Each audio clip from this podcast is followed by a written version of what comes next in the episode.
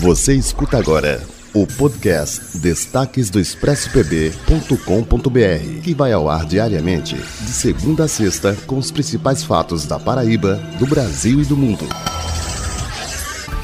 Oi, esses são os destaques do ExpressoPB.com.br. E olha, a gente tem uma notícia para vocês acabou uma coisa muito importante no nosso país. E não, não foi o desemprego, não foi a pandemia, não foi o analfabetismo. O que acabou no Brasil foi a cloroquina. Isso de acordo com o ministro da Saúde, Eduardo Pazuello, que afirmou na noite de ontem que o governo não consegue atender nem 50% da demanda por cloroquina feita pelos estados e municípios. O Exército, no entanto, um dos principais produtores da cloroquina aqui no Brasil, afirmou que tem quase um milhão de comprimidos em seus estoques. E fora a produção nacional, a gente ainda recebeu quase 3 milhões de comprimidos dos Estados Unidos. Então, ou a gente está usando muito mais cloroquina do que a gente acha, ou então está tendo aí um desvio de cloroquina no, no Brasil. Talvez tenha que ter a CPI da cloroquina. Para onde está indo toda essa cloroquina? A gente continua acompanhando essa história. Se você quiser mais detalhes sobre a preciosa produção de cloroquina no Brasil, vai lá no expressopb.com.br que a gente te dá mais detalhes. E uma notícia maravilhosa para os concurseiros que estão aproveitando a quarentena, o distanciamento social para turbinar os seus estudos. A Prefeitura de São Miguel de Itaipu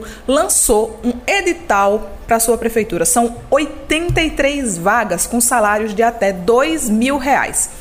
Tem vaga para nível fundamental, para nível médio, superior e as inscrições estão sendo realizadas exclusivamente pela internet a partir do dia 25 de agosto agora. Se você quiser mais detalhes sobre a banca examinadora, como participar desse concurso, datas, valores, vai lá no expresspb.com.br que a gente te encaminha. E uma imagem que viralizou na internet nos últimos dias acabou revelando uma história muito fofa. Um entregador de delivery, um entregador de comida, foi flagrado andando de bicicleta ele também carregava um pacote diferente, literalmente um pacotinho de amor, a própria filha como ele não tinha com quem deixar a criança e precisava garantir o sustento da família e a esposa dele estava trabalhando, ele teve que levar a pequena Raia Vitória, de 4 anos, na bicicleta junto com ele. Muitas pessoas viram as fotos dele levando a menina para trabalhar e já ofereceram entrevistas de emprego para ele. Ele só estava fazendo delivery porque estava desempregado, então a gente vê aí boas histórias no meio da pandemia e torce para que tudo dê certo. Por enquanto é só, mas continue nos acompanhando no expressopb.com.br. Lá notícia não para.